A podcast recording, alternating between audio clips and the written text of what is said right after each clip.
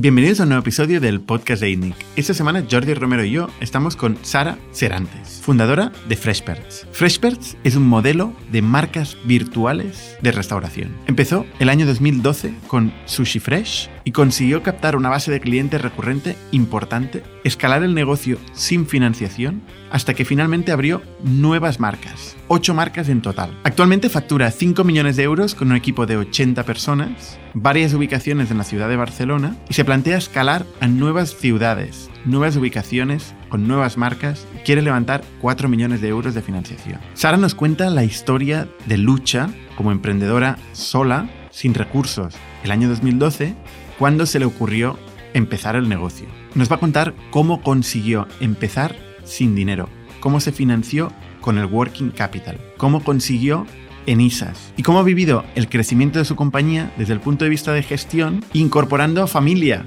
a su cuñado como CTO y a su marido como CMO. En definitiva, una historia interesante de crecimiento en un sector tradicional, pero con una pionera en el delivery y en el uso de la tecnología para ofrecer comida a domicilio que no os podéis perder. Y el podcast de esta semana es posible gracias a Factorial, la plataforma de recursos humanos que permite automatizar los procesos tediosos de tu empresa. Olvídate de hacer trabajos manuales. Automatiza todo lo que sea automatizable. Enfócate a crecer y a la gestión de las personas. Y este podcast también es posible gracias a nuestros amigos de Pleo, el software que simplifica la gestión de gastos de tu empresa. Os dejo con Ayana, que nos va a explicar mucho mejor cómo funciona Pleo.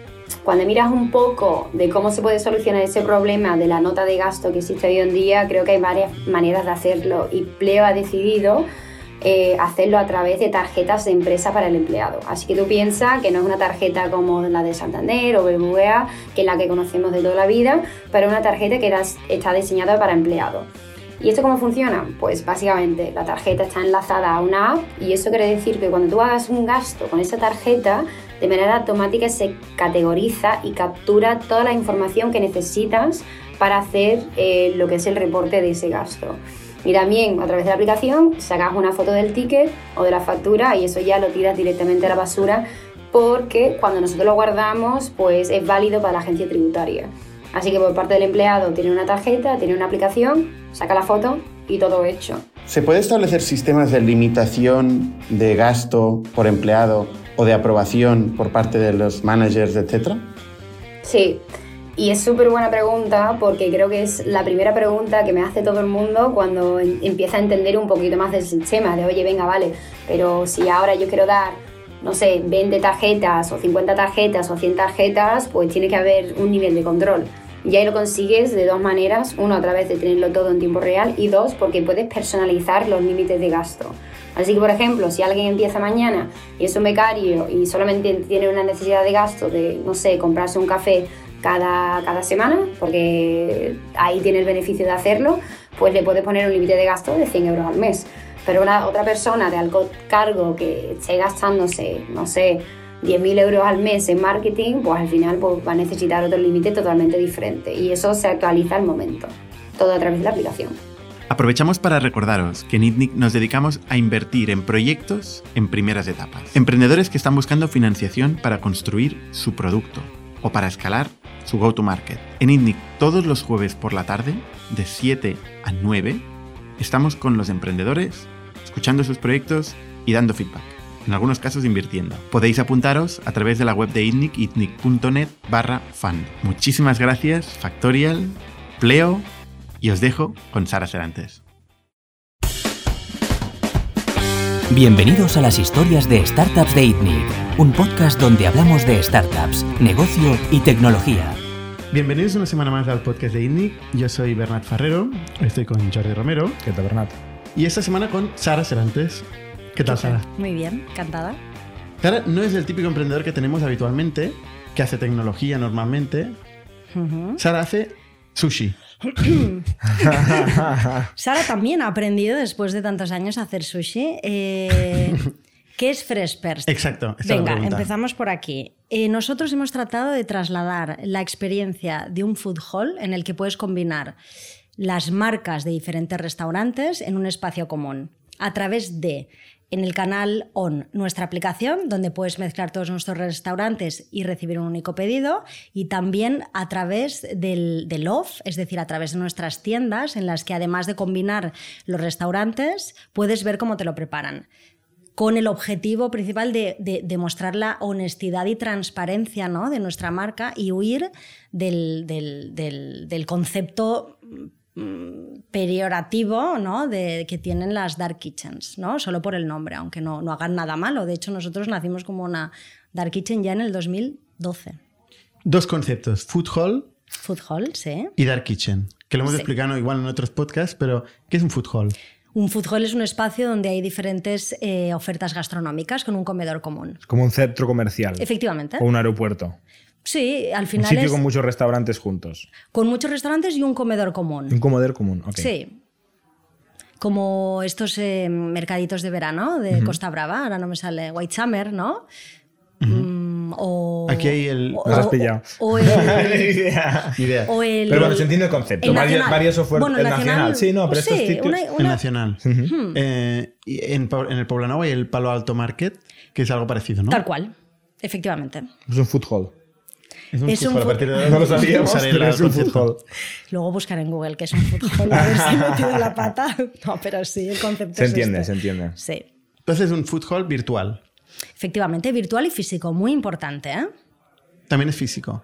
Exacto. Nosotros trasladamos la misma experiencia que tiene el usuario a través de nuestra aplicación, donde puedes combinar, donde cada restaurante tiene su propia personalidad y tú puedes combinarlos y recibir en un mismo pedido, exactamente igual en las tiendas. Era un gran reto porque al final cómo vas a poner diferentes restaurantes dentro de un mismo local, ¿no? Para que el usuario no pierda, no tenga la sensación de, de falta de técnica, ¿no? O de especialización, que al final es uno de los valores que, que más reclama el usuario. Al final el concepto, imagínate, puedes tener el, el, el badulaque de abajo, donde venden de todo, ¿no? Todo tipo de, de- el todo a 100 de toda la vida. Ahora yo me he sentido vieja. El todo a 100 de toda la vida eh, o el corte inglés. ¿Vale? El corte inglés tiene marcas, tiene servicio, pero al final es multiproducto, ¿no? Pues eh, no sé si lo he explicado muy bien. Si, la pero- gente dice, oye, hoy quiero cenar, todavía no sé qué voy a comer, lo voy a delegar al futuro, mi futuro yo. Yo, quiero momento- hamburguesa y tú quieres sushi. O Efectivamente. esto también es otra opción. Ese- es esa la opción. O sea, Vale. al final de nuestros, de nuestros pedidos, el, el 80% de los pedidos es para más de una persona. Eso quiere decir que es algo súper habitual que una de las dos, tres, cuatro o diez personas que vayan a hacer ese pedido tenga que renunciar a lo que verdaderamente le apetece para ponerse de acuerdo. Precisamente eso es el problema que detectamos, pero no ahora, en el 2020. En el 2015, cuando lanzamos la segunda de nuestras marcas y, y lanzamos una newsletter a nuestra base de datos, y el primer día que abrimos nos llamó una cliente y nos dijo, oye, qué guay, ¿no? Pero yo quiero el sushi de, de siempre con uno de estos curries que habéis lanzado. Y yo dije, no te quiero escuchar, cliente, aunque sea mi misión satisfacerte, porque satisfacerte implica que todo mi modelo se me va al traste. O sea, al final, ¿cómo, eh, ¿cómo voy a poder combinar pedidos de forma digital si la captación y el pedido se realizan en e-commerce diferentes? Y a nivel físico, ¿no? ¿Cómo voy a, a decirle a un cliente que conoce Sushi Fresh y que entra en la tienda que ahora también así por detrás le doy otro tipo de comida, ¿no? Nos estábamos cargando como todo el... O sea, satisfacer, solucionar este problema implicaba desmontar el negocio, tanto canal de venta hacia afuera como a nivel operativo hacia adentro. Así que era un gran reto. ¿Cuántas tiendas tenéis físicas? Tres. Tres tiendas físicas donde hay todo tipo de comida. Barcelona, seis marcas. Cada tienda tiene las seis marcas. Y en online también seis marcas. Seis marcas. En online sí que tenemos eh, marcas invitadas, bueno, en físico también, pero tienen mucha más presencia en online. Como bodegas o, o- o Eura o Ben and Jerry's. Una tienda física tiene que tener espacio, ¿no? Para vosotros. No puede ser una tienda pequeña. Una tienda, bueno, no tiene por qué. De hecho, estamos en Barcelona hemos- tenemos tres modelos. Eh, Meet Dentro de genera- tienda física, tres modelos. Es decir, tres tiendas, un Tres modelo por tiendas- tienda. Ya no es que sean modelos, pero sí adaptaciones. Mitre tiene 400 metros, eh, pero sí que es cierto que al público tiene un espacio de unos 80 metros, pero ¿Cuánta gente cabe ahí para entenderlo? degustación no es nuestro negocio. Es decir, Degustación que es comer ahí. Comer allí. Vale, o sea, Consumo es- en el local takeaway. residual. Es principalmente delivery, a domicilio. Takeaway, ojalá fuera eh, pre- representara un porcentaje mucho mayor, porque claro, el negocio sería infinitamente más rentable. Aquí uno, uno de los grandes pesos a nivel costes es el, El envío. el- el reparto, ¿no? Entonces, tenemos el modelo de Mitre, que son 400 metros, al público 100, pero que tenemos una cocina central donde hacemos eh, preparaciones eh, pues, tipo salsas y tal para, para mantener la estandarización del, del producto y servimos a las otras tiendas.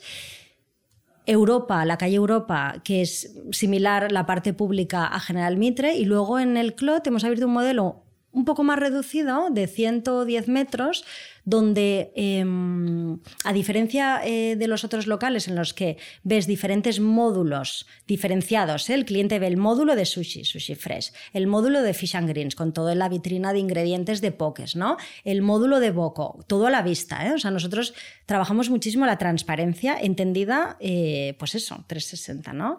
Eh, en el último modelo, más chiquitito, hemos, hemos, hemos mantenido la transparencia, es decir, ves la cocina, tú entras a pedir y ves 100% la cocina, pero ahí no teníamos espacio para representar de forma gráfica cada una de, los, de las marcas. Más allá de, de- de- display en, en pantallas y todas estas cosas. ¿eh? Has dicho 400 metros en, en Mitre y en Europa. Eh, 130, 140. Bueno, 140, sí. Y en Cloud 110, sí, más chiquitito. Pero has dicho solo 100 de los 400. eh, 100 son de cara al público. Efectivamente. 300 son cocina. Son cocinas, sí. Que es la cocina que luego sirve también a casa, a domicilio. Sí, todas que sirven a casa, es nuestro negocio. El, el- el- el 80% de, nuestro, de nuestra facturación, 85%, eh, vi- proviene a través de- de- Delivery. del delivery. Y, y dices, ojalá se quedaran más y comieran ahí para Claro. ahorrar- ahorrarte el coste de... ¿no? O takeaway. ¿no? O fueran andando a pedir y se lo llevaran a casa. Ah, bueno, Exacto. claro. Que se quedaran allí es más residual porque, de hecho, También a tiene un coste. Que se queden ahí también tiene un coste. Para el nosotros- takeaway es lo mejor. Sin duda, pero bueno, tiene un coste si realmente le das valor a la, a la ocupación del local, ¿no? Porque obviamente, claro, si le das valor a la ocupación del local, Bueno, cuanta mayor servicio. rotación, no hay servicio. porque no somos un restaurante. O sea, tú vienes, pides. Coges la cajita, los palitos chinos y te lo comes. Y luego te encuentras en la mesa un, un, un espagueti enganchado. No, hombre, no. Ah. Tenemos, o sea, es decir, los. los, los- Pero es un servicio. eh, sí, pero no servicio de mesa. No de no de entregar la, la comida. Efectivamente, o sea, Ya. el usuario viene, entra, pide, ah, qué bonito, qué, cuántas marcas, hace el pedido, paga, se espera, a través de las pantallas sale su nombre, que el pedido ya está preparado, se levanta, lo recoge, se lo come y luego si, si es, si, es eh, si le apetece hay una zona donde dejar la bandeja y si no, pues son los trabajadores los que recogen, limpian y dejan la, pues eso, recogen la bandejita para el siguiente. Pero ya os digo que es residual, ¿eh? en Mitre 400 metros, el local tiene 100, pero hay cuatro, eh, cuatro taburetes, ocho taburetes en total, cuatro en cada lado. Está claro que el, el, el takeaway es el más rentable. Pero, Sí. ¿Es más barato? No. No. Sí que nosotros, bueno, hacemos estrategia de intentando derivar ¿no? La- la- la- los pedidos hacia takeaway a cambio de descuentos, ¿no? Pero, pero el usuario lo que quiere es la comodidad de pedir y que le llegue a casa, sin duda. ¿Y el delivery qué parte es marketplaces? ¿Y Eh, qué parte es externos, propio? Canales propios un 70% y agregadores un 30%. O sea, tenéis mucha marca, ¿no? Tenemos mucha marca. Es muy raro este split, ¿no? Es muy raro para marcas, para marcas eh, nuevas, entre comillas. O sea, yo creo que no, no has hablado mucho de Sushi Fresh, ¿no? Porque estás hablando de la marca nueva, pero en realidad Claro. lleváis muchos años como Sushi. Fresh y ahí sí que se os ha conocido ya. Exacto. y eso ha nosotros- generado la fidelidad. Además, el sushi entiendo que es recurrente. La gente una vez lo confía y le gusta, pues siempre que quiere sushi repite. Exacto, o sea, nuestra, el 60% de nuestra facturación proviene de la marca Sushi Fresh, es nuestra marca madre. De hecho, el proyecto, basaba, o sea, el proyecto se basaba, el, el, reto era traspasar la garantía ¿no? que, el, que tienen los usuarios de nuestra marca Sushi Fresh a la marca Paraguas, para que realmente pues, eh, mm. entra, entrar en Sushi, el hecho de, de estar en Sushi Fresh, eh, el usuario lo perciba como, mm. como un lugar donde, donde se mantienen los mismos valores de, mm. de Sushi Fresh. Lo bueno también es que bueno, no hay saturación de oferta. Al final nosotros tenemos siete restaurantes, ¿no? siete seis marcas, perdón, y, y, al final el usuario pues tampoco tiene, tiene que marearse buscando eh, miles de opciones. ¿Cuáles son las, las marcas? Pues tenemos Sushi Fresh, eh, sushi, obvio. Eh, tenemos Boko, que es asiático. Tenemos Fish and Greens. Sushi que también son... es asiático. ¿No? Sí, pero bueno, esto es más, tienes toda la razón. Más bien curries, eh, noodles, curries. sí, más parte caliente. Vale. Sushi fresh, eh, bueno, es, y sobre todo al inicio era pues 80% frío. O sea, la parte de entrantes calientes es, es minoritaria, es residual. ¿Qué más? Boko, Fish and Greens, que, and Boko, Greens. que es el asiático especializado en curry, curries y noodles. Fish and Greens, que es eh, pocas al final utilizamos, aprovechamos los ingredientes de, de, de la, la, buena materia prima que, que, con la que trabajamos por el volumen de trabajo, eh, era una oportunidad, no, o sea, era una pena no, no hacer los pokés. Fish and Greens, luego tenemos Rainbows, que es similar a la oferta de Fish and Greens, pero con proteína, o sea, es decir, vegetales y proteína tanto animal como vegetal pero no pescado, eh, taco taco, que es mexicano, y luego tenemos la última, eh, tarrico, que son postres en tarritos, hechos por nosotros, súper buenos, y varias marcas en, en, proyección, que estas son, estamos en O sea, ella. tú lo que quieres hacer es un globo propio, con No. todo integrado. No, al final nuestro, nuestro, nuestro nuestra idea en el, en el 2015, cuando nos convertimos multimarca, era, hay grupos de restauración, de restauración tradicional, Grupo Tragaluz, por ejemplo, que tiene pues, un restaurante asiático, que tiene la garantía del Grupo Tragaluz, ¿no? el Tragaluz de toda la vida, y tiene otro de otro tipo de comida, y al final nosotros queríamos, nosotros desarrollamos, esto no os lo he dicho, pero nosotros en el 2012 al abrir Sushi Fresh desarrollamos la tecnología directamente. O sea, es decir, no, no empezamos eh, con un Magento, con un PrestaShop. O sea, desde el día uno desarrollamos tecnología que hoy hemos ido evolucionando tanto hacia canal de venta, porque la tecnología es propietaria tanto de los e-commerce como de la aplicación, como la de gestión eh, hacia adentro. Entonces, ¿Qué, nosotros... te, ¿Qué, tecnología? Bueno, o, si quieres, acaba y vale. luego te preguntaré qué tecnología. Perfecto. Nosotros al final eh, sabemos, sabemos, tenemos solucionado el canal de venta, tenemos, sabemos hacer marcas eh, confiables, marcas, eh, obviamente, lo más importante es la comida, esto ya lo, lo, doy por hecho, pero marcas confiables y atractivas y, ¿por qué no? Podíamos hacer diferentes marcas. Pero cuando nosotros éramos multimarca, Globo no había nacido. Nunca, nunca podemos haber querido ser un globo porque no, ojalá, ¿eh? Ojalá seamos un globo y dentro de, eh, dentro de tres años me llaméis y os diga que estoy en 24 países. Ojalá esto sería una maravilla, pero no, no ha sido la, la intención.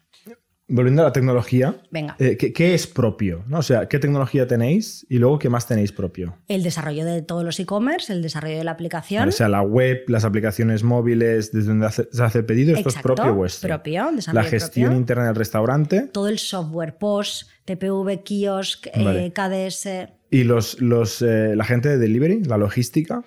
La logista, los, los repartidores son nuestros. ¿Son empleados? Tenemos empleados y tenemos... Eh... Autónomos. No, autónomos no, que no podemos. No. Nosotros no acabamos, podemos. de estar con Oscar, acabamos de estar con Oscar de Globo hace poco. Nosotros no podemos, él es un intermediario. Vale. Nosotros como operador no podemos. Externalizáis, tenéis eh, empleados tenemos... y, y, partners, digamos. Efectivamente. Más que nada, o sea, pasamos el, el, reparto a coste variable con el partner en puntas de trabajo. ¿Y la tecnología del repartidor, que no es trivial? Para optimizar rutas, eh, mandar avisos, eh, setear el precio del envío, todo esto, que por ejemplo un globo... Es nuestro. Esto lo, todo vuestro, ¿eh? Sí. Lo que no tenemos es enrutamiento inteligente. Vale. Es enrutamiento Obviamente, tonto. Es no, es enrutamiento lógico, pero eh, manual. Entra un pedido, sale un pedido. No, de hecho tenemos un mapa donde realmente en función de la prioridad que tiene el pedido te marca eh, las diferentes ubicaciones y es Vale. enlazarlos es, Vale. es muy fácil. Vale. Al Para un humano. Para un humano, al final nosotros era el gran reto que imagínate a lo mejor, no sé, en los tres locales eh, en el grande, pues eh, sacamos un viernes 400 pedidos. Claro, imagínate eh, enrutar eso. Sí, Aparte, 400 personas haciendo cola con la mochila para repartirla y tal. Es un... Ojalá fueran 400. Llegaríamos rapidísimo.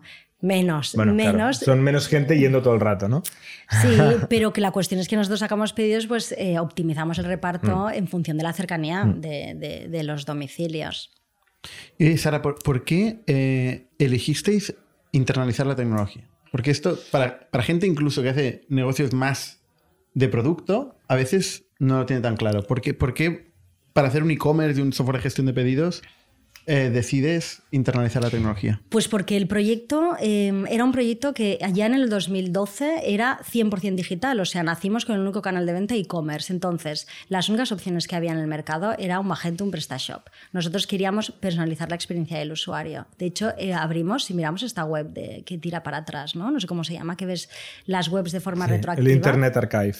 Sí, uno de estos. eh, nosotros empezamos con un camarero virtual, porque una de las grandes barreras era... Camarero virtual. Era muy divertido. antiguo, ¿eh? Era muy divertido. Porque era, eh, claro, muy poca gente lo conoce y mucho menos eh, a domicilio, ¿no? Que no tienes el camarero que te dice, oye, esto está bien para dos, oye, esto está bien para tres.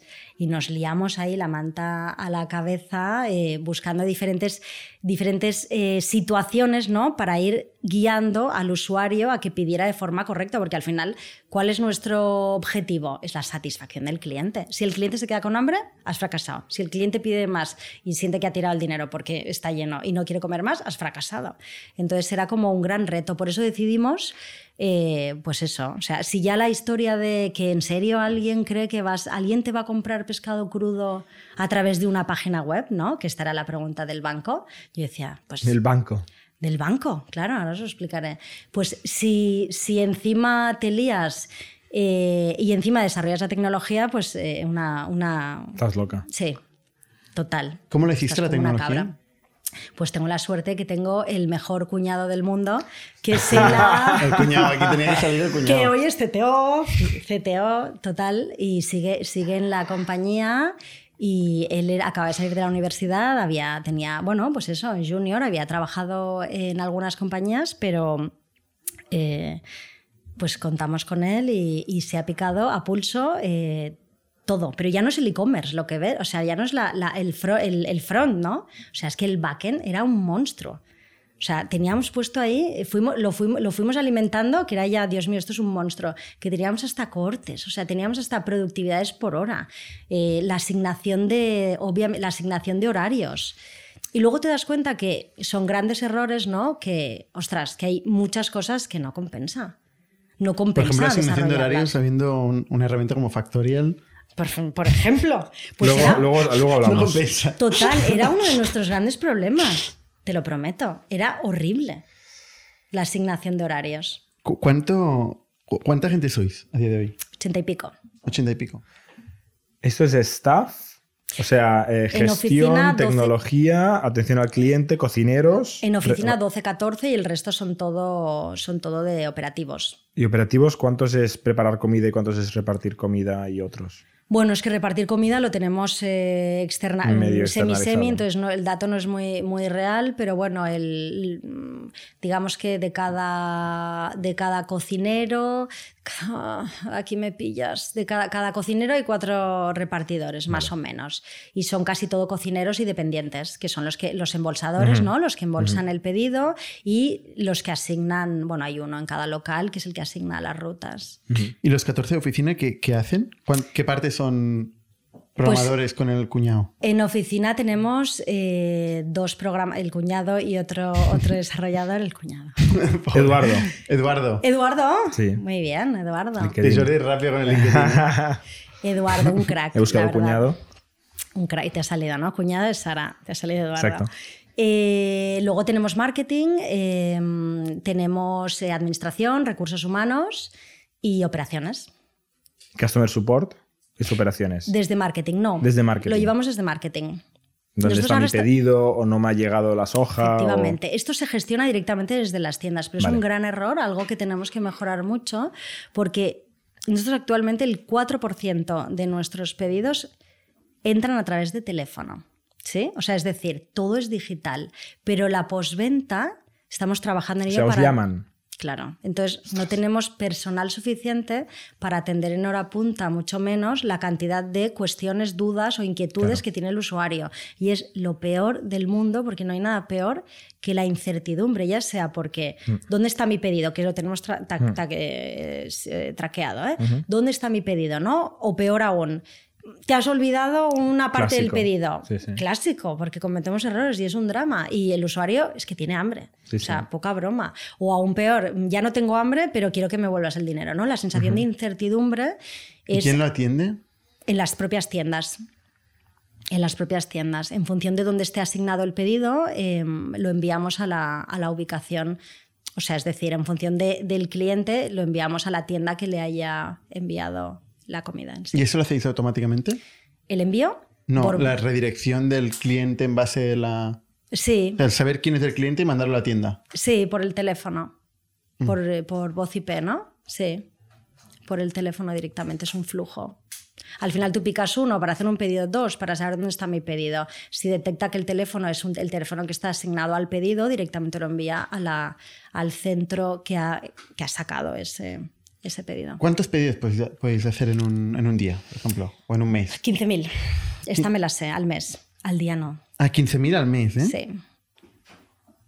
No está mal. Está bien, sí. Tres locales en Barcelona. ¿eh? Estamos hablando que ahora mismo estamos en una facturación de 5 millones eh, y que nuestro crecimiento ha sido completamente orgánico. ¿eh? O sea, mm, boca a oreja, nuestro presupuesto de marketing eh, es pequeño. Pero yo os he visto en, en redes sociales Sí. y remarket. O sea, sí que hacéis un poquito de. Sí, hombre, trabajamos lo mejor que podemos con el presupuesto que tenemos, sin duda. Ahora, ahora iremos a, a la historia de cómo, cómo has financiado esto, porque claro, esto es complicado. Pero antes, para acabar de, de entender, el, el 70%, perdón, el 30% de los pedidos de delivery que vienen de Marketplace, Sí. ¿de qué Marketplace vienen? ¿De qué plataforma? Sí. Pues eh, de Sushi Fresh vienen todos de Uber. La verdad es que esto no lo tengo controlado. Del resto de marcas es más líder, eh, bueno, se reparten entre, Entre Globo y- Just Eat, Globo y, Deliveroo. y Uber. Uber. Deliveroo no, Deliveroo están creo que ya cerrando. no está. Ahora están cerrando. Bueno, No, ya no en está. Barcelona. creo que, O en España. de hecho, vi las tablets que aún están en algún, en algún local, pero Mm.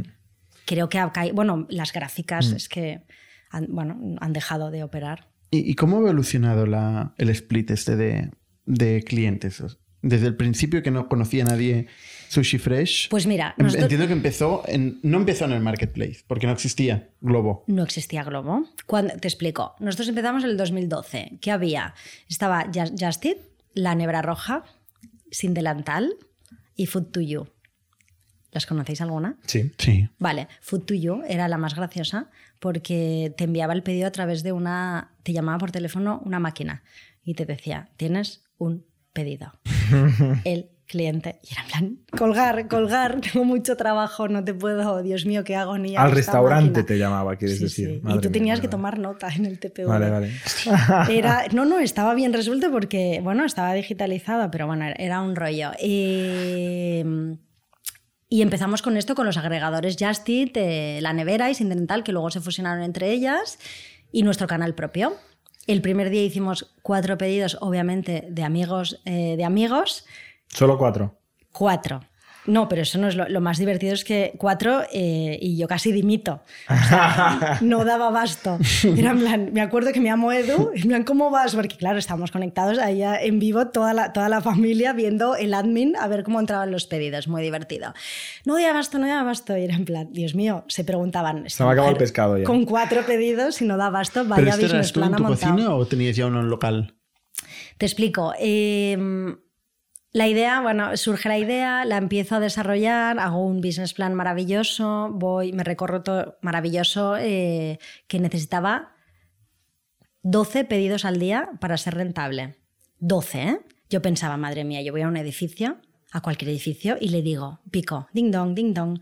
Oiga, ¿algún día quieres cenar sushi? Pues venga, ¿algún día quieres cenar? Pues tal. Y es que, ¿cómo no voy a conseguir en Barcelona 12 personas que quieran comer sushi a una media de dos personas por pedido, ¿no? Porque es lo, más habitual y más el sushi que se suele pedir mucho más de noche.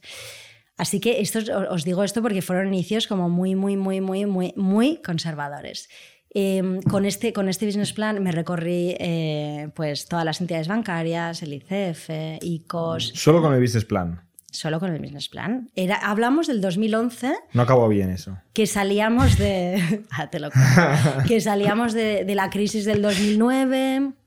Eh, estaba la tele llena del anuncio del ICO, que es que me acuerdo, además lo tengo grabado, que levantaba una persiana, el ICO te ayuda, emprendedores. No, no, los ¿no? emprendedores nunca. Maravilloso.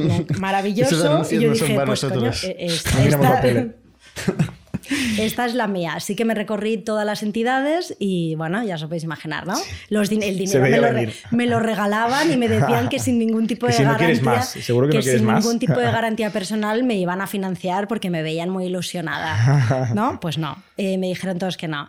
Eh, al final yo estaba convencida que esto era un proyecto que, que, que, ostras, creía mucho en el proyecto y mucho en mí y, y, el que la sigue la consigue. Y un día casualmente encontré una entrevista de un emprendedor que hablaba de Nisa. Así que allí fue, con el business ¿Un podcast, plan. ¿o cómo?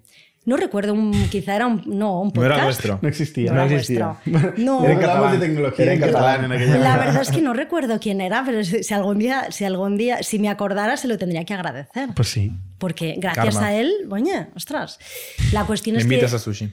por lo menos, le hago año gratis de sushi Uy, ilimitado. eso nuestro podcast, nuestro podcast. ¿eh?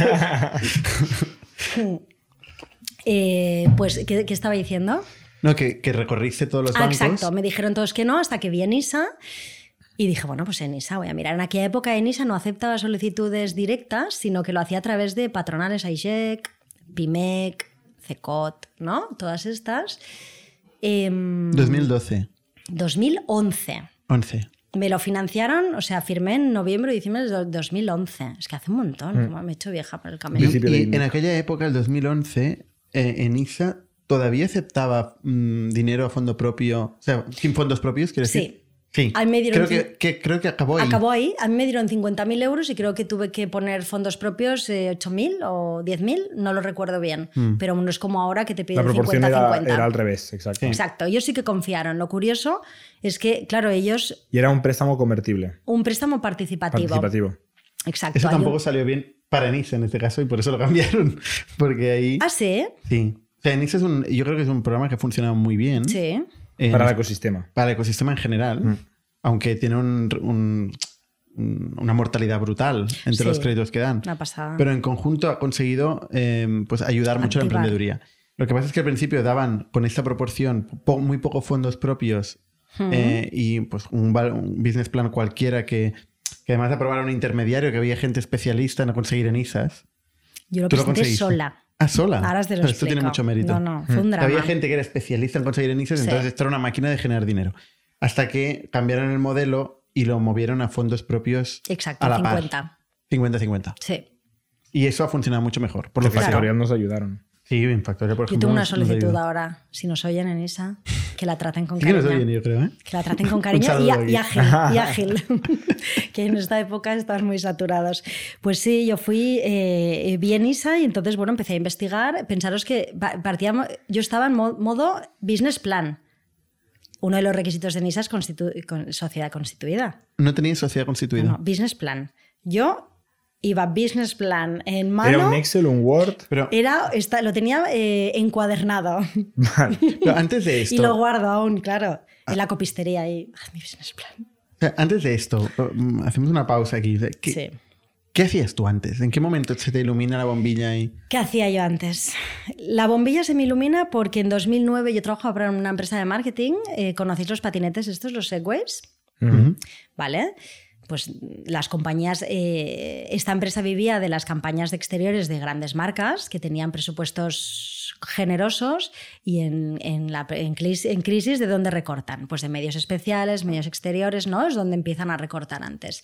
Así que decidí, yo siempre había querido irme a, a dar la vuelta al mundo y decidirme a Nueva Zelanda. Arrastré al que hoy es mi marido. Al final le dije, bueno, eh, nada de lo. Nada, nada, nada que realmente valga la pena eh, no va, no va a estar cuando vuelvas. Es decir, el trabajo si pide una excedencia, ¿no? Hay, hay un montón de, eh, de, de, soluciones y lo que te aporta a nivel vida, sea a nivel personal, es, bueno, lo que vives un año fuera es lo que vives aquí diez. Así que me fui a Nueva Zelanda. Allí trabajaba de nani, cuidaba a un bebé y iba a la academia a estudiar inglés. Y cuando bajaba de la academia comía en un sushi súper rápido y me iba corriendo a trabajar. Bueno, así pasaron las semanas y un día, de repente, pues eh, pensé, yo siempre había querido emprender, siempre había querido montar algo, siempre había querido tener la, la sensación de tener la, la, las riendas de mi futuro, la responsabilidad para bien o para mal de lo que pasara, ¿no? esa responsabilidad. Y, y, de repente un día eh, estaba allí en, en, casa y le dije, cariño, voy a abrir un, un, sushi. ¿En Nueva Zelanda o ya de vuelta? En Nueva Zelanda. Y él me dijo, sí, sí. claro, claro. Y allí empezó el, el, sueño. Volví a España. Eh, él se había pedido una excedencia. Él se había pedido una excedencia, una excedencia. Volvimos a España para darle un poquito más de, de, de, de alegría al, al, al, al asunto volví embarazada, nos quedamos embarazados, 26 años, ¿no? Imaginaros, 26 años, el business plan debajo del brazo, la barriga, no tenía garantías propias, no soy un perfil de, esa de MBA y venga, va, que esta mujer quiere, tiene que ejecutar un, un, proyecto, ¿no? Así que, bueno, no me caían los millones hasta que conocí a, Enisa y, sin conocerme, que esto es la pasada, sea, es decir, todos los que me conocían, entidades bancarias, me decían que no. Enisa vio la documentación, pasó el, eh, pues eso, los baremos o el corte y, y nos lo dieron. Y la presenté o sea, sola. Estás diciendo que crees que había un poco de sesgo. Bueno, no de sesgo, pero todos tenemos. O sea, no, no, quiero decir. No lo estoy cuestionando. Sí, pero o sea, lo que estás diciendo es que los que sí. te conocían y, y hacían sí, su no sesgo creían en mí. creían menos. Sí, absolutamente. Sí. Y el algoritmo no tuvo sesgo. El algoritmo no tuvo sesgo. No, no tuvo. No, valoró el proyecto. Claro, que tiene ¿No? un algoritmo. Tiene un algoritmo, Sí, que no, no tiene sesgo en general Sí. el algoritmo. Bueno, ahora empiezan, a tener, ahora empiezan a tener sesgo por la inteligencia artificial. Y cuando dices que, que sin ninguna garantía personal en los bancos, es- tú te habías planteado, que es un capítulo también que igual vale la pena parar, tú te, te plantearon dar avales personales Me exigían garantías y tú personales. decidiste que no querías hacer eso, Es que no tenía. No tenías dinero para No. hacerlo. Pero puedes mm, avalar personalmente o... Si no, no te lo tenía dan, ¿eh? nada. Si no tienes dinero no te, ¿Qué no te dejan volar. Tú, tú- O sea, fue por eso que no. Vuelve, mujer, o sea, hay mujer, eh, 26 años, no tenía casa, venía con la mochila, mm, es que no tenía nada. No tenía nada. Bueno, podías plantearte tus padres, tu marido, yo qué sé. Sí, Cosas. siempre hay siempre hay algo. De Pero hecho, tú dijiste no sin, con garantías personales, no. Es que esto Bueno, es un tema muy importante. yo es creo. que no tenía, no tenías muchas, no tenía muchas opciones. Al final, yo lo que veía era. eh, eh, estoy harta de ver publicidad de eh, emprendedores, os ayudamos, el país hay que reactivarlo, ¿no? O sea, la economía del país se reactiva desde ahí. Era un momento complicado donde realmente el Estado tenía eh, propuestas, campañas de marketing muy activas para, para, para intentar levantar el país. Al final, pues es Veníamos que. de la es- crisis. Claro, y, y- y yo decía, bueno, es que no puede ser, al final tiene que haber, tiene que haber alguna forma. Vale. Y la encontré. ¿Cuál fue? Enisa. En- Enisa. Enisa. ¿Qué haces con el Enisa? ¿Constituyes? Bueno, Con el constituyes Eni- antes de recibir el Enisa, porque si no, no lo recibes. No, no, bueno, fue un drama. Solo te digo que, eh, claro, no había ni certificado electrónico eh, de, de CIF en, aquella, en aquel momento. Aparte, fue un experimento de la Cámara de Comercio que crearon estas compañías, estas sociedades express a través de un documento único electrónico y creó una SLN. ¿Vale? O sea, un experimento total. Directamente desde, desde la Cámara de Comercio me agendan con el notario, tarará, el 036, o sea, Que nunca hemos hecho tanto zoom en la incorporación. Corga- que- cortarme, ¿eh? Cortarme, cortarme. Ya te he dicho que me enrollo. No, no, no. Bueno, Conseguiste da igual. el Enisa. ¿Qué Exacto, pasó después de el negocio? ¿Cuánto ¿Qué pa- dinero? 50.000 euros. 50.000 euros más tus 5.000 o Sí, lo que has- 8.000. 8.000, vale. Perfecto. ¿Qué pasó? Que el business plan no se aguantaba. El primer gran error. ¿Pero qué, eh, qué hiciste? Empezaste a cocinar No. porque estábamos ahí. Estamos en los primeros cuatro pedidos de la primera noche. Claro, con el cuñado ahí llamándote es, y tal. En mi, eh, pues sí, en mi business, me vais a matar, en mi business plan eh, yo podía abrir un obrador para hacer sushi y podía eh, desarrollar una página web. ¿Qué pasó? Que no me llegaba. Decidí apostar 100% por, por, el, digital, por la tecnología, y se me ocurrió que eh, eh, tenía que haber algún, alguna empresa, algún lugar donde poder alquilar un espacio para poder ejecutar el negocio. Entonces llamé a unas. Una- yo había trabajado a los 20 años de cámara de catering, les llamé y les dije, oye, que estamos en crisis. ¿Seguro que os apetece compartir gastos? Y me dijeron, con los brazos abiertos te recibimos. Es interesante, ¿eh? o sea, decidiste internalizar la tecnología Sí. y externalizar el producto que era la comida. No, Bueno, no la- externalicé. No la comida, pero. Externalicé el, el- el- el- O sea, es decir, La cocina. retrasé La la, cocina, sí, sí. inversión en un Bueno, obrador. pero en aquel momento la externalizaste, hasta La- que luego no la internalizaste. La inversión, ¿eh? La inversión en, cocina y Exacto. Pero maquinaria. esto es, esto es una visión brutal. Sí, ¿eh? correcto. No, no, es que la decisión correcta claramente y es antiintuitiva. Pero incluso a día de hoy, la gente no ve la tecnología como core en muchos casos, ¿no? O sea, invierte en la cocina y luego dicen, bueno, la tecnología me la dan en India alguien. ¿Tenías socios?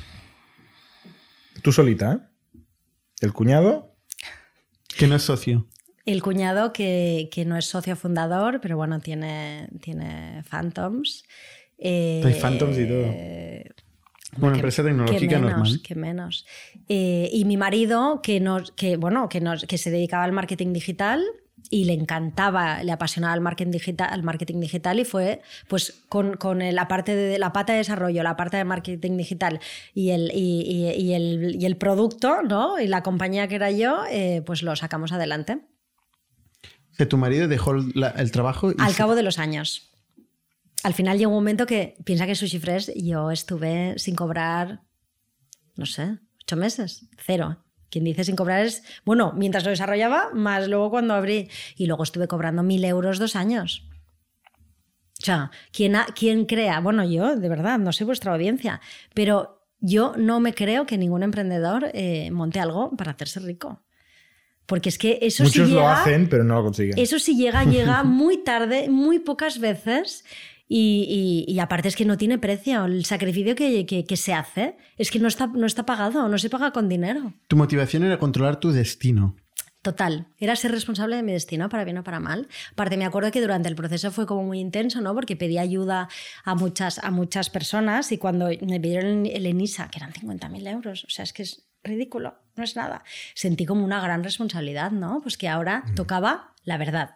O sea, hasta, hasta, hasta, eh, hasta ese momento era, bueno, era, era todo papel, todo Excel, ¿no? Y ahí era, era el momento pues, de, de- de- de, pues, de demostrarlo, ¿no? Y estaba como, me sentía como en deuda, ¿no? De toda la gente que, había, que me había ayudado a, pues eso, a... Ujú.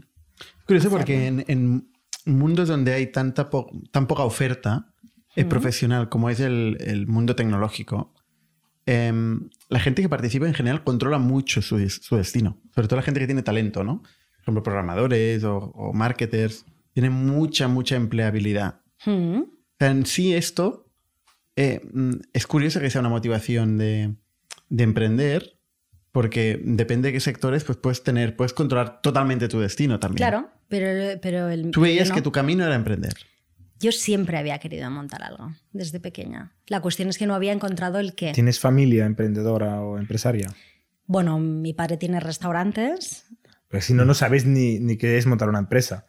Bueno, eh, mi padre tiene un restaurante, ha tenido varios eh, de, de- de estos batalleros y, y yo ahí, bueno, aprendí a, a- a pegar gritos en la cocina y, a, y, y- la- y el ajetreo, ¿no? De la, a mí me encanta esta parte, o sea, me fascina la parte del, del follón de un servicio en hora punta, o sea, me, me encanta.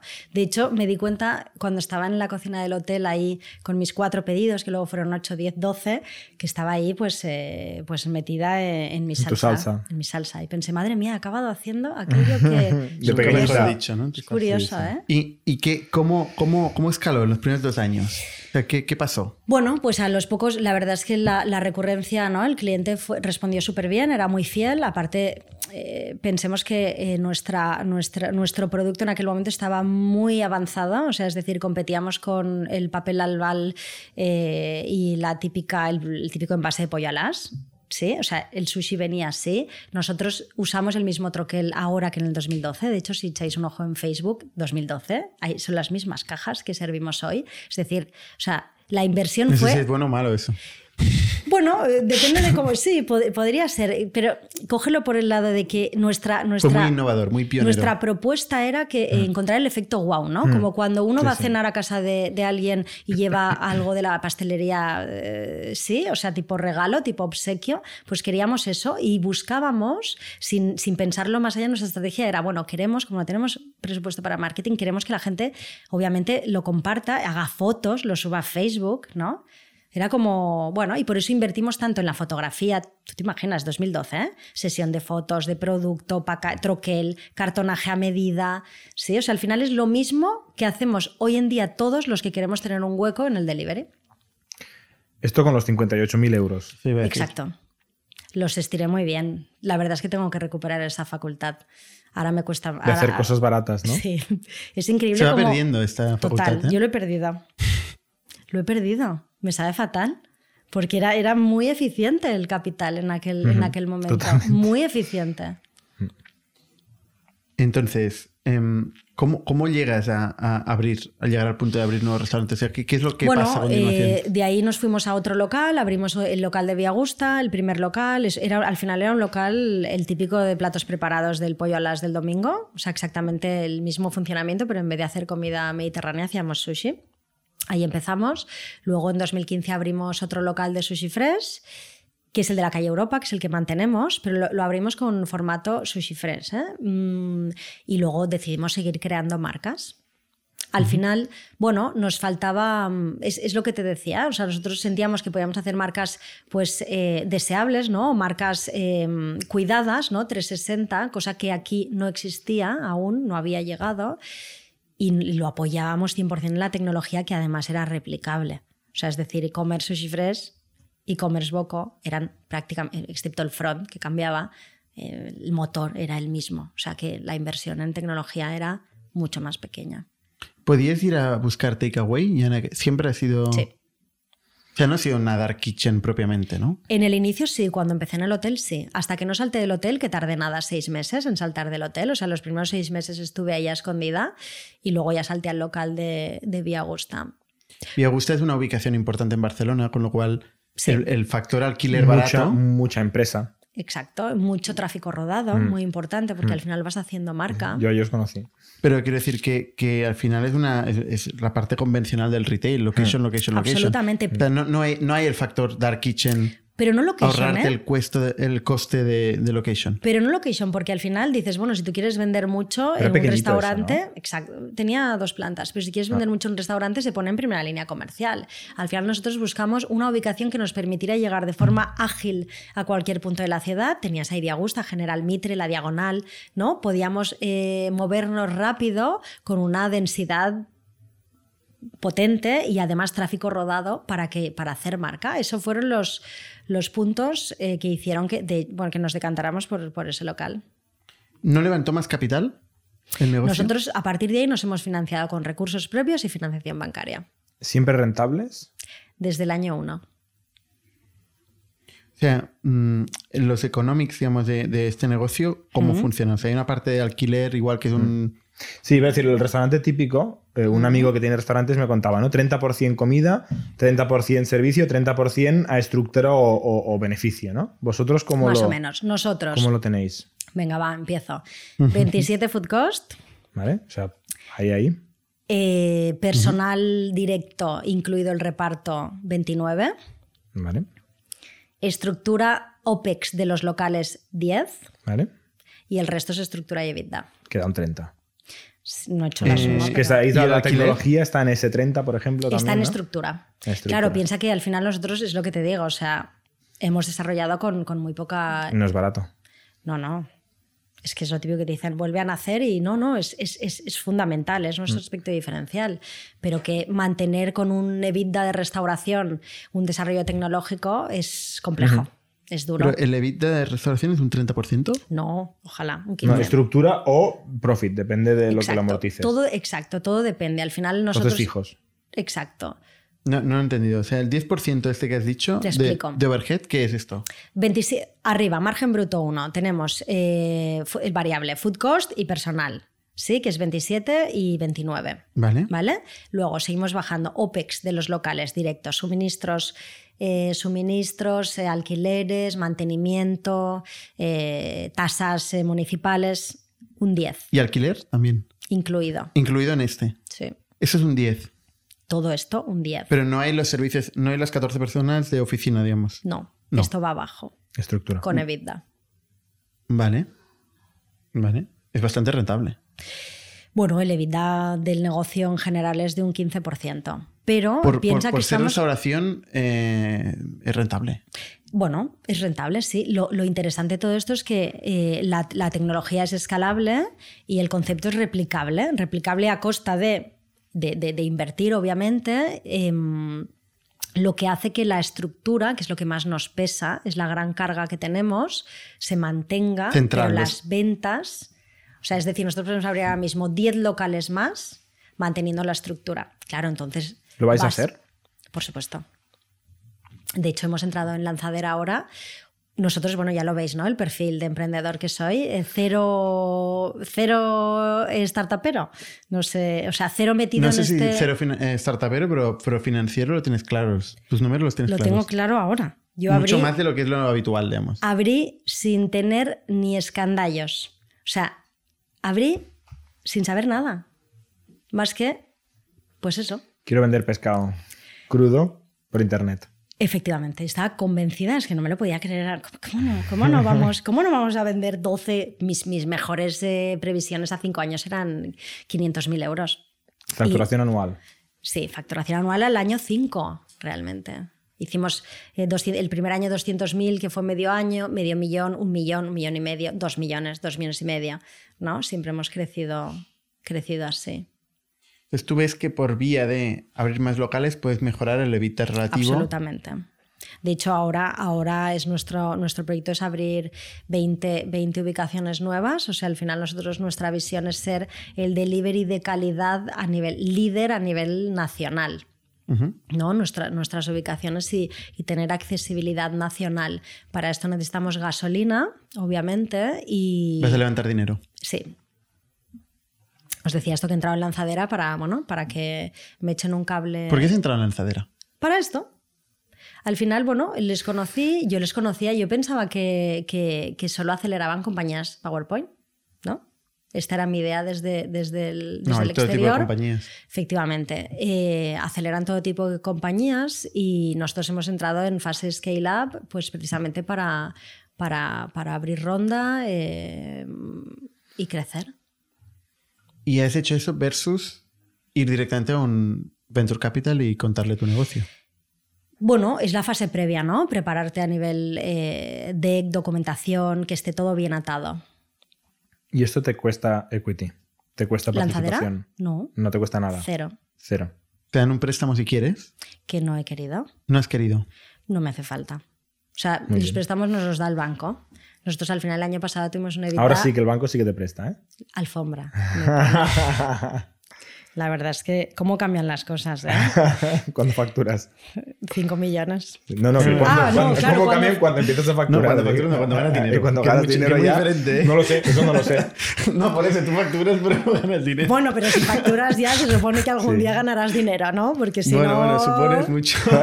Sí, el mundo de la tecnología. Pero se supone, se supone que luego nunca se sabe, no hay varita, no hay varita de- del futuro, ¿no? No lo sabemos, pero se supone que sí, pero sí, cómo cambia, la verdad es que na- nada que ver. Nosotros, o sea, al final hemos crecido de forma, de forma orgánica, muy sostenida y, y- y muy, bueno, pues tenemos caja y tenemos demanda, pues abrimos, ¿no? Muy, muy así, un poco al, eh, a lo loco, ¿no? Y ahora realmente el modelo Freshpers realmente solo tiene 12 meses. Nosotros en O 2010... sea, con más de dos marcas. Exacto. No, bueno, fuimos creando marcas, pero estaban separadas. Al Vale. final no había No un era hilo. food hall. Efectivamente. Ahora que lo hemos La aprendido. clave es el food hall. No había. Sí, bueno, al final nosotros nos vimos. Si al final fue, un- fue, fue una situación que nos llevó a. Ostras, que, la capta, que tenemos que captar usuarios desde cada e-commerce. ¿No? Que cómo le decimos acá, cómo mantenemos bases de datos diferentes Sí. de todos los e-commerce. Si al final yo quiero que si Bernat pide sushi, sepa que cuando quiera una ensalada yo también se la vendo porque confía en mí. Y era es que la clave mía. de todo es la repetitividad. La- O sea, en general, la marca y la repetitividad, que es lo mismo. Una vez tienes al usuario, una vez, has, una vez has captado al usuario, la clave está en la repetición. Y tenéis, perdona, ¿el envío es gratis o está incluido o se cobra aparte? Hemos pasado por todas las fases. Actualmente 1,90€, que estamos bastante por debajo ¿Y del os mercado. planteáis ¿eh? hacer un Prime? Mm, Es que el Prime va ligado siempre Es a la una trampa rapidez. mortal, ¿eh? No, porque va ligado a la rapidez, ¿no? No. Bueno, para Yo- he caído, ¿eh? va, Yo he va- caído- va ligado Ah, al bueno. cross-sell. Tienes que tener mucho producto, mucho catálogo. bueno, no, a la, a la- a la frecuencia. O sea, si al final tú crees Y- que vas a pedir. Al Mm. tipología, sí, claro, sí, pero a, a la seis fidelidad del restaurantes. cliente. si tú te crees ¿no? que vas a pedir cinco veces al mes, te sale más barato el Prime que los 5 euro con 90 o lo que sea. Pero es una trampa, porque una vez tienes el Prime, estás obligado a comprar porque el envío es gratis. ¿no? Pero no sé si Globo lo sigue teniendo, Sí, Prime. No- lo hacen. Yo lo hice en Yo lo tengo. época, vale. Y, y veo que lo uso más porque lo tengo, es una trampa mortal. Pero pues lo miraremos, a ver si Una trampa mortal para el usuario, quieres decir. Claro, para el. No usuario. para el negocio. No, no, Porque claro. para Amazon es, uno de los grandes Para la compañía para el es negocio, fantástico. Porque Pero facturas tienes que ser Prime. the everything store. O sea, Sí, sí. Tienes que, Tienes que todos tener una buena razón para que la gente te compre varias veces Claro. al mes. Con una vez al mes no vale esto. No, claro, sin duda. Pero- Pero, creo que Glo- Globo ahora tiene diferentes eh, tasas, ¿no? Y no sé cómo lo ya. replica, no sé cómo Me lo pierdo. aplican en el Prime. Me pierdo. Bueno, investigaremos, ¿no? ¿Cuánto dinero te planteas levantar? Correcto. Cuatro millones. Cuatro millones. Concretamente cuatro. Ni tres ni siete. Cuatro millones. Con Eso cuatro millones. Con cuatro millones nosotros somos capaces de abrir, eh, eh, pues eh, concretamente son 16 puntos de venta que generan EBITDA suficiente para, para ya no necesitar Nada en la vida. nada más. ¿Dónde? Más que clientes muchos que nos compren muchas veces al mes. ¿Dónde? ¿Las ubicaciones? Pues... eh, ¿España? España, sí. Solo de momento España. España. O sea, Bueno, solo. piensa- Estáis en Barcelona. Solo España, solo España. Pensamos en España porque al final son mercados complicadísimos. Y al final he visto, y no sé si conocéis compañías del sector, tipo, seguro que sí, Kids, Kids, sí, sí. estas Que comparten compañías. inversor con nosotros. Al de hecho. final, bueno, pues eh, ves, realmente han levantado, no sé si eran 14 millones, dices, madre mía, dádmelos a mí, que mira qué Lo que harías tú, eficiente, ¿no? qué eficiente, y luego al Sí, final pero las es que cosas cuando no- empieza a levantar dinero empieza a ser ineficiente, como has dicho, como bien has dicho. Bueno, no sé qué pasó, desconozco la historia, ¿no? Pero que las cosas a veces no, no son tan fáciles y no, es una digo cuestión de dinero. No, no estoy entrando en el no, caso de no, que- Digo, en general, lo que tú misma decías antes, que Total. al principio eras mucho más eficiente que después, cuando Bueno, tenías más al, dinero, ¿no? al principio es que yo hacía todo. De hecho, la primera clienta eh, fui yo, le entregué el pedido. eh, cuando no tenía repartidores, Pero desviaba luego- el teléfono y me iba a repartir. O sea, es que es diferente. Piches una segunda Sara y ya no es lo mismo, no es tan eficiente. Sara ahora ya, Sara es un poco más vieja y... No, digo, la segunda Sara, la tercera Sara, la gente que contratas ya no... Bueno, ya- es diferente. Marginalmente, digamos, ya no es tan eficiente. Es diferente. O tan generalista. Pero o- nosotros somos muy eficientes eh, con, el, con el capital, de hecho, bueno, o sea, somos bastante, bastante eficientes porque nunca nos ha sobrado. Todo lo contrario. Tampoco te ha faltado. No, la verdad que no, porque hemos tenido suerte que... Hasta ahora que dices, podría ir más rápido. No, ahora es que no es podría. Es que o, o vamos más Debo. rápido o vamos más rápido. Es que ahora O se os comen los dark kitchens de los globos y los. etcétera. Claro, o sea, es que no, no tiene ningún sentido. Nosotros al final tenemos la experiencia, tenemos al usuario, que es lo que tiene más valor en, esta, en este negocio. Al final, en este sector, para mí un el 70% que provengan, o sea, que sean clientes nuestros, quiere decir que yo sé cuándo piden, el día que quieren, qué es lo que les gusta. Eh, si piden por la mañana, por la tarde, o sea, les conozco, tengo clientes, no tengo pedidos, o sea, no tengo facturación, tengo clientes. Y los clientes me hablan y me dicen lo que quieren. Y al final las necesidades del cliente cambian y evolucionan, porque las necesidades del 2012 no son las de ahora, porque ahora tenemos otro tipo de servicios y, y nosotros tenemos la gran suerte que tenemos al cliente y el cliente nos guía al final. ¿Por qué hacemos el multipedido, el food hall? Pues porque nos lo pidió el cliente.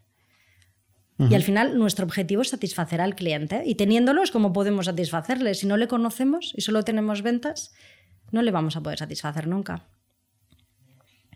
¿Planteas abrir más países aparte de España? De momento, España.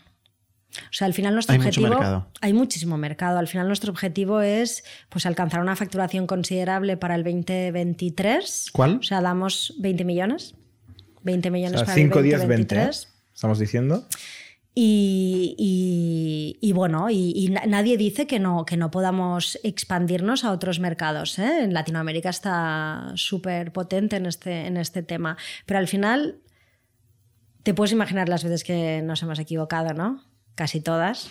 Por aquí no, por aquí no, por aquí. Y esta es la gran, la gran labor, ¿no? El ir reinventándote y corrigiendo. Y- y hemos aprendido que es muy importante el foco y que al final ya es bastante complejidad la operativa en nuestro negocio, porque hemos juntado siete restaurantes en uno y a nivel operativo os podéis imaginar, si no tuviéramos software, no seríamos capaces. O sea, sería un desastre. Queremos hacer las cosas bien. ¿Sí? Ya no despacio, ya no vale el bueno, poquito a poco, no, ahora la- las queremos hacer rápido porque verdaderamente estamos preparados para, para hacerlo, para hacerlo rápido. Pero es un gran reto. Yo estoy, estoy emocionada como el primer día. ¿Los marketplaces los ves como amenaza o como.? No, los veo como una oportunidad.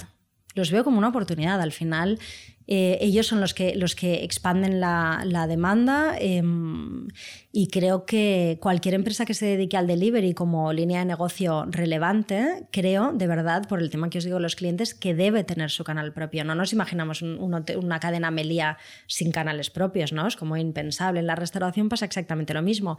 Pero, ¿verdad que no nos imaginamos tampoco no tener a Melia en Booking? Pues para mí es mm, sea, al final es una forma de, de- Y Globo tendrá sus clientes súper fieles y nosotros tenemos otro tipo de cliente súper fiel también, ¿no?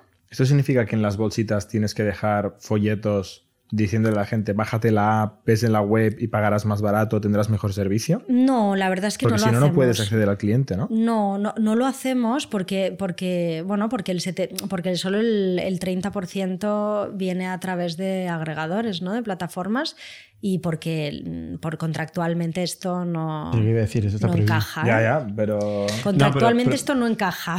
Pero, pero pensaba, o sea, yo pensé que te referías al canal propio.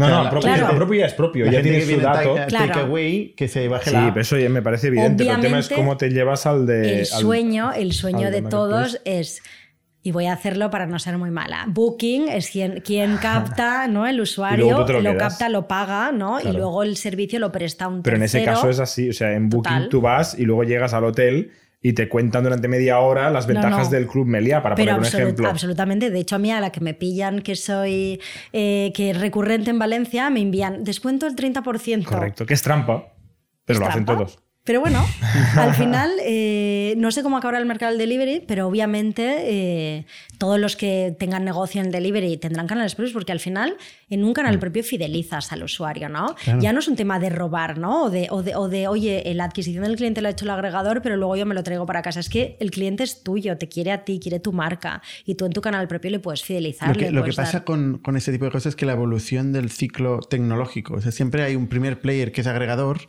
Sí. eh, y hasta que la tecnología llega a la peque- al pequeño negocio y es capaz de, de- de mo- construir un canal propio para dirigirse virtualmente a su cliente, pues pasan años, ¿no?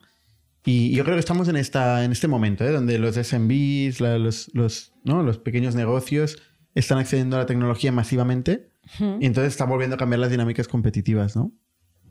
Muy interesante. Oye, y a nivel de gestora, de manager, ¿cómo ha evolucionado tu, tu perfil, ¿no? Ahora que llevas 80 y pico personas versus cuando estabas tú sola. ¿Ha Pues- cambiado algo de tu día a día? Ha De... cambiado todo. O sea, al final yo he tenido que ir aprendiendo sobre la marcha. Todo lo he ido ¿Cómo has aprendiendo. aprendido? Pues sobre la marcha, a base de, de- de- de problemas, a base de tener que solucionar problemas. Mm, Bueno, evolucionado a nivel financiero, sino, a, ni- a nivel operativo. ¿no? no habíamos hecho un escandallo. Yo lancé una carta sin haber hecho un escandallo, que el escandallo es, eh, al final es el coste, es, es el coste que te cuesta eh, cada producto, ¿no? Y en función de eso estableces el PVP y ahí tienes el margen, ¿no? Pues eh, a nivel operativo hemos evolucionado muchísimo y a nivel financiero, pues ni te cuento.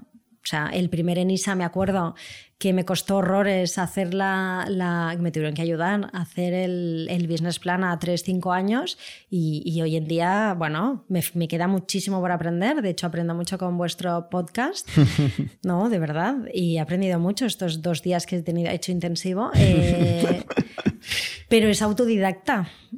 Ha sido muy autodidacta. Totalmente. Y la parte de gestión de personas propiamente, que es de lo más difícil que hay seguramente. ¿no? Bueno, es muy complejo. La verdad, la gestión de personas al final, eh, bueno, yo creo que todo se basa en tener las cosas claras, ¿no? O sea, es decir, en yo quiero esto y te voy a dar esto y esto lo estoy aprendiendo muchísimo en Lanzadera. Lanzadera tienen un modelo que son muy, muy, muy, muy, muy, bueno, diría obsesivos, pero no en el buen sentido de la palabra, obviamente. Con el cliente. Eh, con el cliente y con el personal también. Bueno, de hecho, con, con, el resto de componentes también, pero con el personal, ¿no? De las cosas, estas son las normas, ¿no? Esto, esto es lo que quiero de ti y esto es lo que es, eso es lo que te voy a dar y esto es lo que espero de ti, ¿no? Y aplicando esto, no dejando a que a, la, a interpre, interpretaciones varias, yo creo que las cosas funcionan mejor. Pero es nuestro gran, de hecho, es nuestro gran problema, ¿no? Las personas.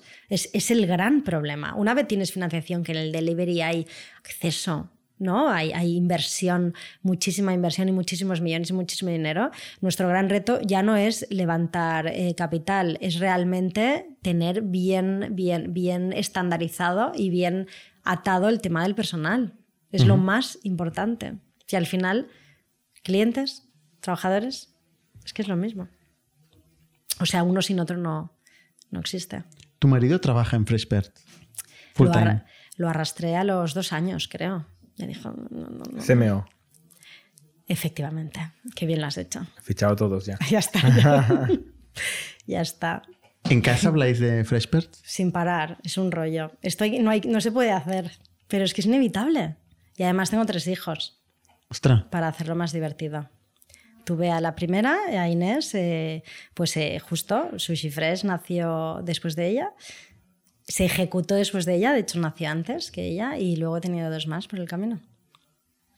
Muy Todos discutiendo sobre la estrategia de, de Freshbird en casa. Tengo, tengo vídeos de, de, mis, de mis hijos de bebé diciendo sushi fresh. ¿no? bueno, en fin. Pues nada, oye, Sara, eh, muchas gracias por, por contarnos tu, tu, historia. La verdad es que es, es un, un, sector que no tocamos tanto aquí, pero, pero igualmente interesante y escalable, claramente. A vosotros, un placer. Gracias Jordi y hasta la semana que viene. Somos un ecosistema de startups tech de Barcelona, creadores de Camalún, Kipu y Factorial entre otras. Ofrecemos más de 5.000 metros cuadrados de coworking a startups y organizamos eventos diarios para discutir negocio y tecnología hasta la saciedad. Desde ITNIC Fund invertimos en equipos con capacidad de construir grandes productos y negocios. ¡Te esperamos!